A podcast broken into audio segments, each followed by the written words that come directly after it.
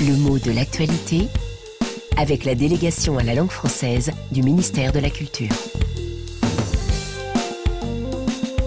Yvan Amar. Il n'y a pas d'épidémie de grippe en vue pour le moment et, tant mieux. Mais enfin, les jeux ne sont pas faits pour cette saison car ces épidémies souvent se déclarent un peu plus tard. C'est pourquoi les campagnes de vaccination contre la grippe ont commencé. Parce que on s'en méfie. C'est une maladie pas si bénigne que ça, parfois sérieuse, parfois grave même. Est-ce que c'est nouveau? Bah, oui et non. Comment ça, oui et non? Ah, ce n'est pas que la gravité de la grippe ait beaucoup augmenté ces dernières années. Il y a toujours eu des grippes relativement légères, d'autres inquiétantes ou mortelles. Hein.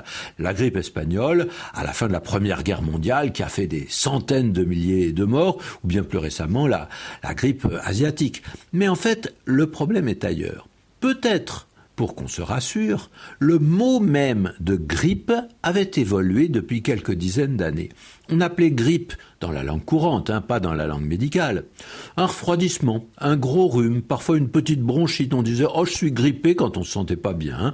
et on avait fini par imaginer qu'une grippe c'était une maladie courte, sans gravité, qui partait avec l'hiver.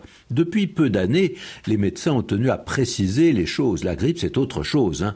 Ce n'est pas si fréquent, mais c'est une maladie prend au sérieux. Et le mot grippe il est ancien, avec des sens très différents selon les époques. Hein. Il est de la même famille que griffe, et il évoque ce qu'on saisit en recroquevillant les doigts. Souvenons-nous du verbe agripper, c'est un cousin. Hein. Et d'ailleurs, l'adjectif grippé, il a plusieurs sens. On peut dire qu'on est grippé si on est atteint de cette maladie, mais euh, c'est un mot qui sert aussi pour un objet qui accroche ou qui ne fonctionne pas comme il faudrait. On parle d'un mécanisme grippé de rouage grippé.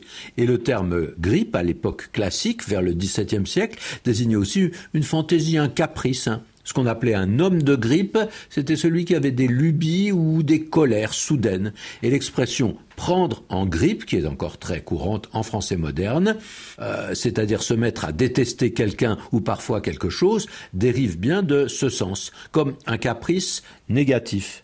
Alors, est-ce qu'on parle aussi d'influenza ou de grippe influenza? Ça arrive, mais c'est vraiment rare. Hein mot technique, médical, qu'on rencontre parfois aujourd'hui simplement par influence de la langue anglaise où il est courant et souvent abrégé en flou. Mais de ce flou, on ne parle jamais en français, même si on est influencé par la langue anglaise.